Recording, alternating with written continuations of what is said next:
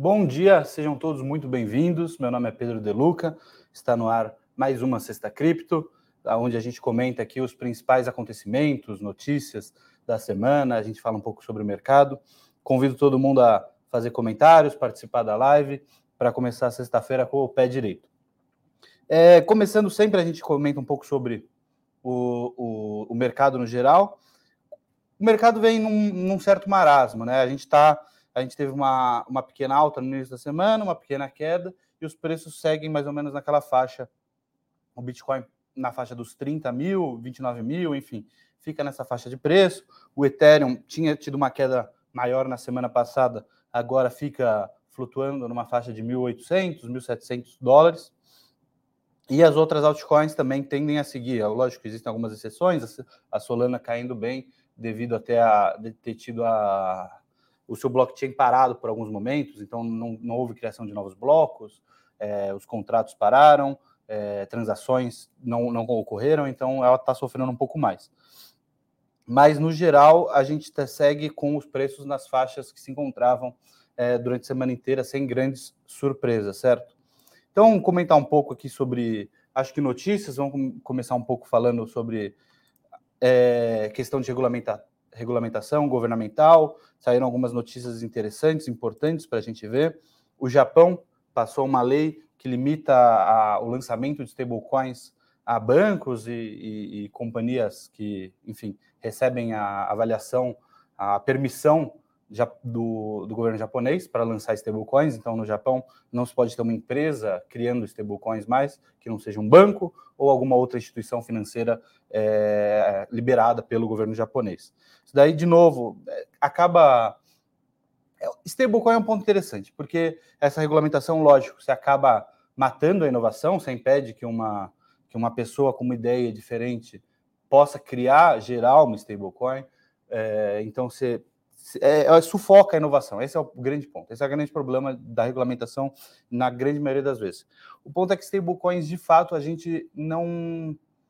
Não diria que não precisam, mas a gente já tem uma quantidade, uma oferta muito grande de opções. Existem stablecoins algorítmicas, para quem ainda acredita na, nessa, nessa modalidade de stablecoin, né? A USDD, que é a stablecoin da rede Tron, é um bom exemplo disso. Eu não eu não confio muito, eu não ficaria, ficaria um pouco distante. Ela usa muito parecido o sistema que a UST da afinada Terra Luna usava, então acho que é importante ficar de olho nisso. A gente tem stablecoins é, pareadas um para um com a moeda que elas tentam manter o valor, então a gente tem a USDT, a USDC, a BUSDC, BUSD que utilizam um para um, você pode fazer essa troca com as empresas, as empresas prometem te devolver. Se acontece ou não por ser centralizado, existe esse problema. Existem é, stablecoins que utilizam colaterais, né, como a DAI, que é do, do MakerDAO. Ela utiliza colaterais, não é, não, ela não funciona na base de uma arbitragem, como a USDD, como a UST utilizavam, e também não é na base do um para um, como são as outras que eu citei. Então, existe, já existe uma variedade de opções de stablecoins. Lógico, nada impede que alguém surja com uma ideia inovadora que ninguém tinha pensado. Aliás, isso é um, é um dos drivers né, da, de cripto. A gente sempre fala, é, as ideias vão surgir de pessoas e essas ideias são revolucionárias porque ninguém nunca pensou nisso, ou grupos de pessoas pensam em ideias, eles vão aprimorando. Então, é, de fato, a regulamentação em excesso acho que é bastante perigosa, mas do ponto de vista de stablecoin, eu sinto que é, é, menos pior, né? Dos males, o pior, mas segue sendo um mal no geral. É, um mal, né? Um mal é fogo.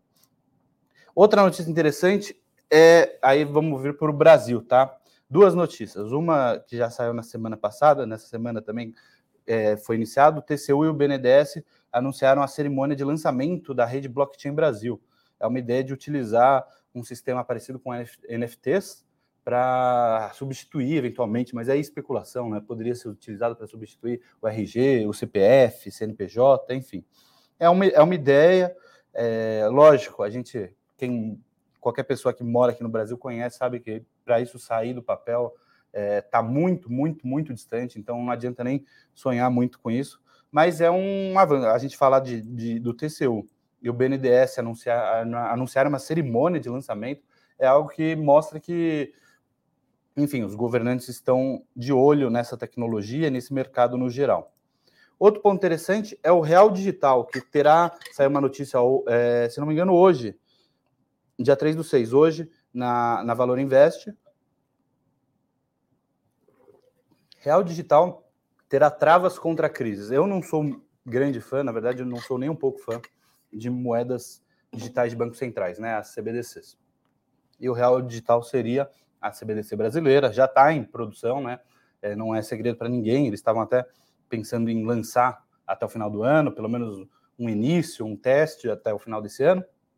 É que comenta um pouco sobre terá travas contra crises. Limites a saques devem evitar risco de corrida bancária. É aquilo, né? Eles sabem o que é melhor para você, você não sabe o que fazer com o seu dinheiro. Se você quiser tirar o seu dinheiro porque de repente você não está confiando tanto na reserva fracionada dos bancos, você quer retirar o seu dinheiro para guardar no colchão que seja. A gente sabe que não é um, uma dica de investimento positivo, não é algo financeiramente é, positivo você guardar dinheiro no colchão, você vai acabar perdendo para a inflação e, enfim, diversos outros fatores, mas no final do dia você deveria ter o controle do seu dinheiro. Afinal, você trabalha, você entrega o seu tempo, você entrega a sua mão de obra, sua mão de obra pode ser física ou, ou intelectual, para em troca desse dinheiro. Você deveria ser dono desse dinheiro, você não será, né? Se você quiser tirar o seu dinheiro, eles não vão deixar. Você não vai ter seu dinheiro, enfim, você não vai ter bens. A, a, a, o projeto Real Digital, desenvolvido pelo Banco Central, contempla a criação de travas a saques para impedir corridas bancárias também incentivos aos depositantes para evitar a desintermediação financeira. É, é o famoso a gente vai, eles estão mais preocupados com eles do que com vocês, no caso. Não vou entrar muito, a, a matéria é bem curtinha, é, mas é para evitar corridas bancárias, é, é para o bem maior da população. Os seus interesses não são tão importantes quanto o bem maior.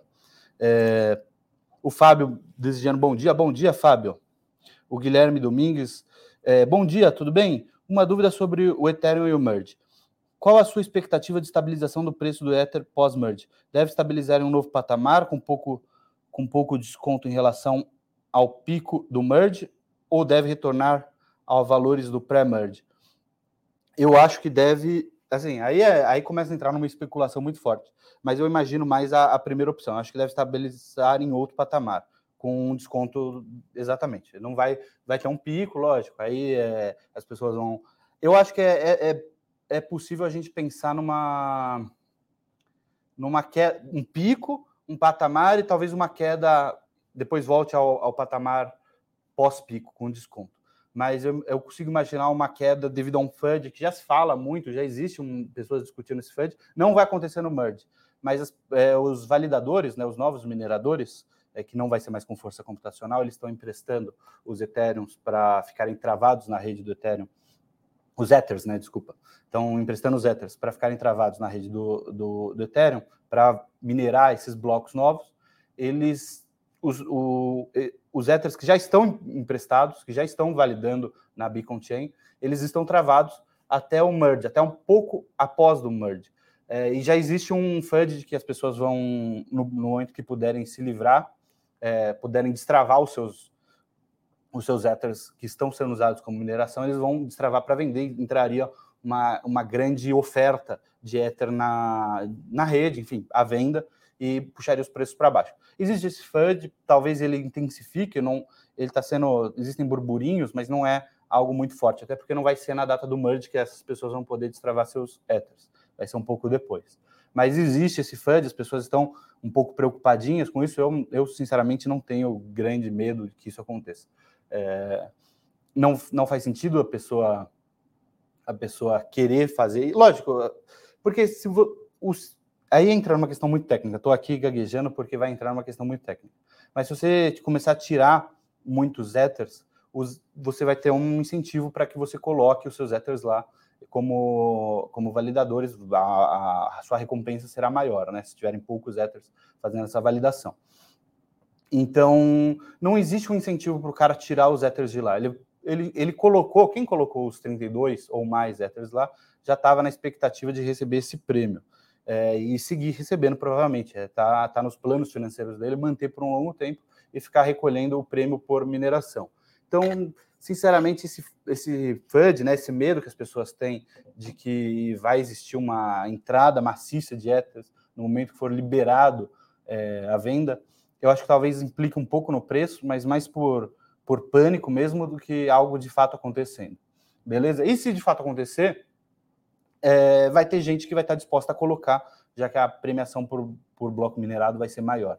Então, acho que é interessante a gente falar disso, porque eu acho que vai ter uma, uma valorização, tudo no cenário de que o merge aconteceu de forma correta, né? Aconteceu de forma correta, a gente vai ter uma valorização, vai ter um pico, aí desce para algum patamar e deve seguir mais ou menos por ali. E aí, no momento que, que tiver próximo da liberação dos Ethers que estão travados até o momento, as pessoas talvez tenham essa corrida bancária, né? A gente estava até falando do, do, do, real, e como o, Ether, o, o Ethereum não tem essa trava, né? Até porque tem, acho que eles entendem um pouco mais de liberdade do que o Banco Central, as pessoas vão ser livres para poder fazer essa retirada. Enfim, aí é. Mas eu, eu tenho sérias dúvidas que vai ter grandes incentivos para as pessoas jogarem muitos Ethers na rede de volta não faz sentido, até porque quem está colocando, quem tem 32 Ethers para colocar, deixar congelado como validador, é, tem bem mais e, e provavelmente não está, seria contra contra instintivo para ele, não, não seria financeiramente uma boa ideia você jogar Ethers na rede, assim, você tem uma grande quantidade, você não quer desvalorizar os seus outros mil, tem gente com dois mil Ethers, suas centenas que sejam de Ethers, para que, que você vai querer desvalorizar para puxar 32 ou, ou algo uma quantia maior. Né? 32 é o mínimo, você pode colocar mais. Enfim, é, é algo a ser pensado, mas eu eu acredito que talvez exista esse FUDzinho, uma, uma, breve queda, mas aí o preço volta a estabilizar num patamar. Mas é, eu acho que é mais ou menos essa ideia. Espero que tenha ficado claro, Guilherme. Vamos lá, vamos ver é, outras notícias da semana. O, o Vitalik é, esteve bem ativo, né? Aproveitando que a gente está falando do Ethereum, o Vitalik esteve bem ativo nessa última semana. Ele falou um pouco sobre o ponto de vista dele do Optimismo, que é uma camada 2, né? Um novo token que foi lançado, que é de uma rede de segunda camada do Ethereum. Ele está bastante positivo com a forma da estrutura de governança, né? Desse desse novo token, dessa, dessa camada, ele que saiu de, uma, de um foco de governança, quem tem o token tem a governança, e passou o token ser utilizado como, como gas, né, como taxa da rede do optimismo. Eu acho que é interessante esse ponto de vista, mas aí é uma conversa bastante técnica, acho que fica até muito longo. Outra conversa técnica que ele falou essa semana que eu achei bastante interessante. É... Aí não é nem tão técnica, é mais filosófica, mas também talvez não vale a pena entrar em muitos detalhes mas ele fala um pouco sobre como o cenário de cripto mudou nesses últimos 10, 15 anos. Lógico, isso daí é, é 15 anos, não nem tinha né, Bitcoin, por exemplo, mas enfim, você tinha a comunidade, os cypherpunks, é, essa, e hoje são grupos que estão se formando que, enfim, antigamente era mais, era mais fácil. Basicamente, o que ele tenta falar é que antigamente era mais fácil ele, você concordar com todo mundo que você achava que estava certo. E hoje, essas pessoas que eram um grande grupo já tão já polarizou como tudo vem se polarizando. Enfim, é uma conversa mais, mais filosófica ou até introspectiva, né, com relação a introspectiva, não sei se é a palavra para isso, mas é uma conversa com, com o movimento em si, com libertários e, e cypherpunks que há 10 anos atrás acreditavam, por exemplo, ele fala aqui, né, é, liber, muitos libertários estavam animados com a ideia de uma democracia direta. Hoje a gente já tem grupos libertários brigando entre si. É, falava muito em festivais é, que se tinham carnívoro, comida com, carne, comida ve, é, vegetariana, vegana.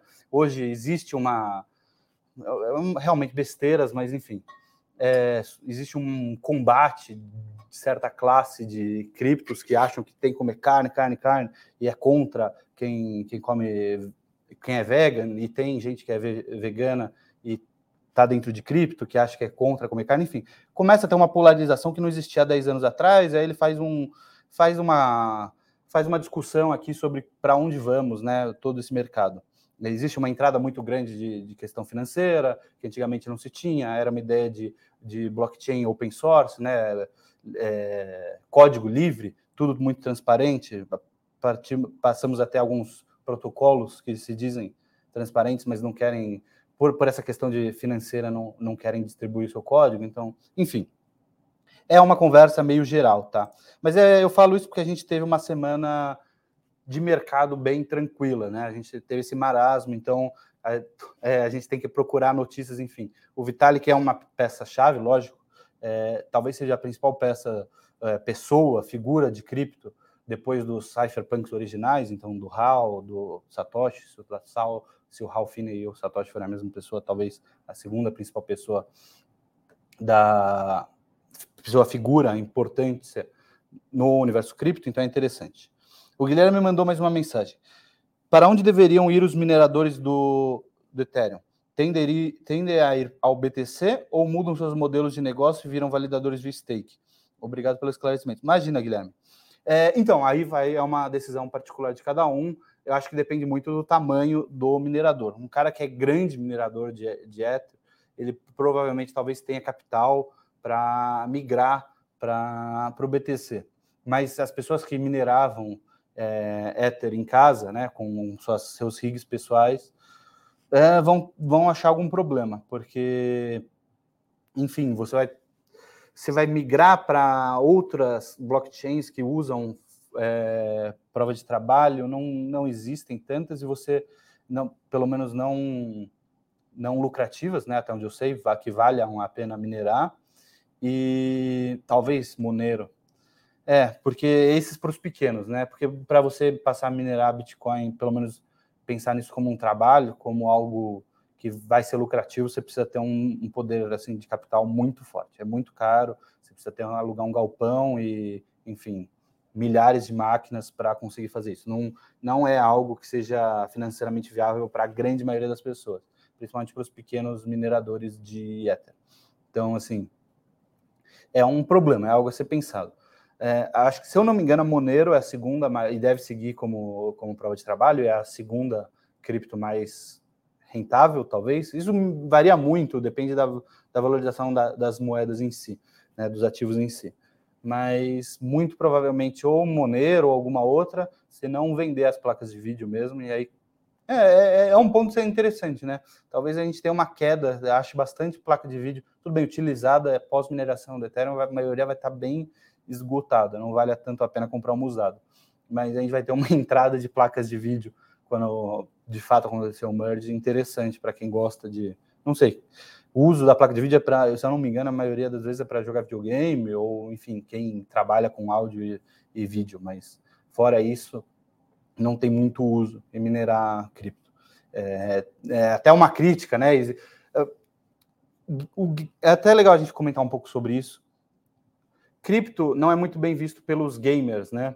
É, porque gamers, enfim, já tem um problema com microtransações dentro, dentro dos videogames e, e cripto, por ter um, um, ponto de vista bastante financeiro, é, é natural que quem quer jogar um jogo pagar o jogo de uma vez, não quer fazer transações dentro do jogo, tenha um pé atrás com cripto. Ajuda essa disputa o fato de que cripto fez com que tivesse um boom no preço das máquinas de nas placas de vídeo para minerar Ethereum e outras altcoins, tá? Muita gente fala de que placa de vídeo é usada para minerar Bitcoin, não é. É uma máquina própria para minerar Bitcoin, que é a, a ZIC, que é outra coisa, não pode ser, não é usada para videogame, é uma coisa própria de BTC mas muita gente comprava placa de vídeo para minerar Ethereum e outras altcoins. É, agora, muito provavelmente com o merge, a grande maioria vai deixar de fazer isso. Vamos ver se pelo menos agora os gamers têm um pouco mais uma cabeça aberta para uma entrada de, de cripto no universo game. Já existe, né? É, NFTs em jogos, a, o Axie é um grande exemplo disso. Mas enfim, acho que acho que no, no geral, Guilherme, as pessoas ou devem parar ou tentar migrar para alguma altcoin que mantenha a prova de trabalho, que já não são tantas, e, e, que seja lucrativa, que também já não são tantas. Então vai ser, no mínimo, complicado aí para quem minera. Mas é, até por isso tem muita gente já deixando de minerar, já prevendo que vai sofrer esse problema lá na frente. Beleza, pessoal? Acho que até me estendi aqui, já são 10h21. Queria agradecer a participação de todo mundo. Valeu, pessoal. Muito obrigado. Tchau, tchau. Até a próxima sexta.